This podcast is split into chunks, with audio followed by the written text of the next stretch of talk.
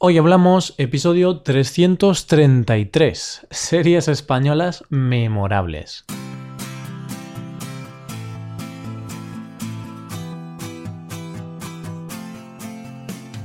Bienvenido a Hoy Hablamos, el podcast para aprender español cada día.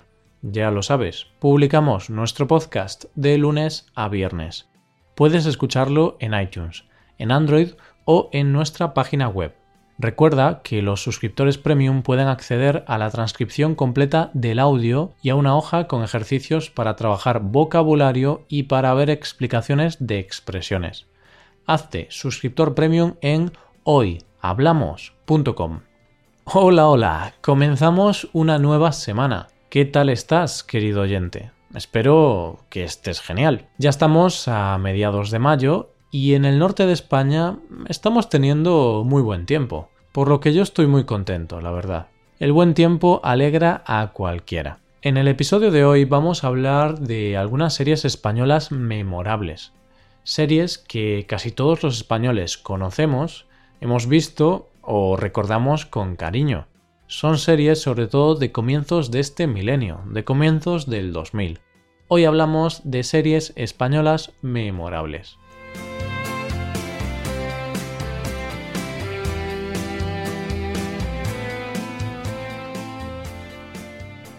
El episodio de hoy va a ser un poco para recordar series que han tenido mucho éxito en los últimos 15 o 20 años en España.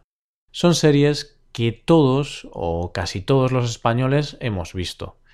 No sé si pasarán a la historia. No sé si dentro de 50 años hablaremos sobre estas series. Pero a día de hoy no hay español que se precie que no recuerde o que no haya visto estas series. Pues comienzo la lista de series memorables hablando de la que quizá es la mejor serie de la historia de España. Quizá no es la mejor, pero sí que es la más destacada, la más popular o la más importante. ¿Por qué digo esto? Porque esta serie es la más premiada de la historia de España. Seguro que ya sabes de qué serie te estoy hablando. Estoy hablando de Cuéntame cómo pasó. Esta serie cuenta la historia de una familia de clase media española.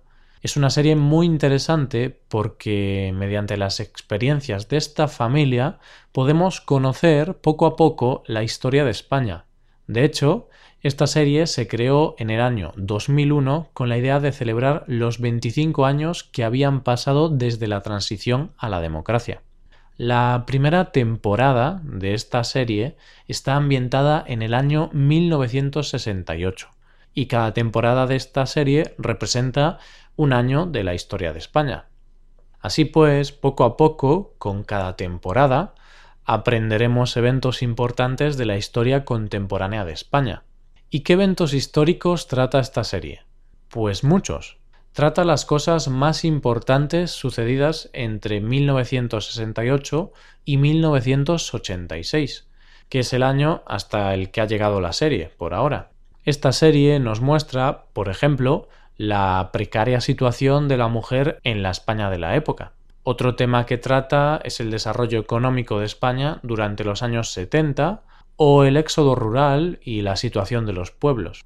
Y por supuesto, la serie nos relata la última parte de la dictadura franquista, con temas como la censura, la represión política o el exilio. Y conforme avance, aprenderemos eventos más actuales, como la felicidad de la transición y todos los movimientos sociales que aparecieron después, y los problemas con la droga en los años 80 o los atentados del grupo terrorista ETA. Vamos, que si quieres aprender historia reciente de España, esta es la mejor manera. El único problema que le veo a esta serie es que el español que se utiliza, sobre todo en las primeras temporadas, tiene algunas expresiones un poco anticuadas que ya no se utilizan mucho. Pero bueno, es un mal menor, porque ver esta serie tiene muchos beneficios sobre todo porque practicarás español a la vez que aprenderás historia de España.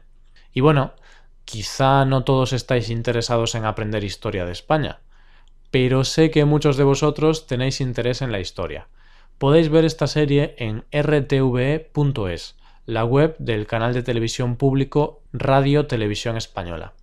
Creo que en el futuro deberíamos dedicar un episodio completo a esta serie, o incluso un tema del mes completo, porque es una serie muy adecuada para los estudiantes de español. Ahora voy a hablarte de otra serie también muy recomendable. Esta vez es una serie que no habla tanto de la historia de España, pero, al igual que en Cuéntame cómo pasó, esta serie también trata la historia de una familia española. Te hablo de Los Serrano una serie emitida por primera vez en 2003, que duró hasta el año 2008, con un total de 8 temporadas. Esta serie tuvo de media 5 millones de espectadores por capítulo, así que fue una de las series más vistas del momento. ¿Por qué te hablo de esta serie? Pues porque es una de las más memorables de España. Todos recordamos al bueno de Diego Serrano, el protagonista de esta serie, un hombre divorciado y con tres hijos. Aunque el hombre está divorciado, por cosas del destino se vuelve a encontrar a Lucía, una antigua novia de cuando eran jóvenes. Y resulta que cuando se encuentra con Lucía, ella también está divorciada y es madre de dos hijas. Así pues, se vuelven a enamorar y se casan, por lo que las dos familias comienzan a vivir juntas.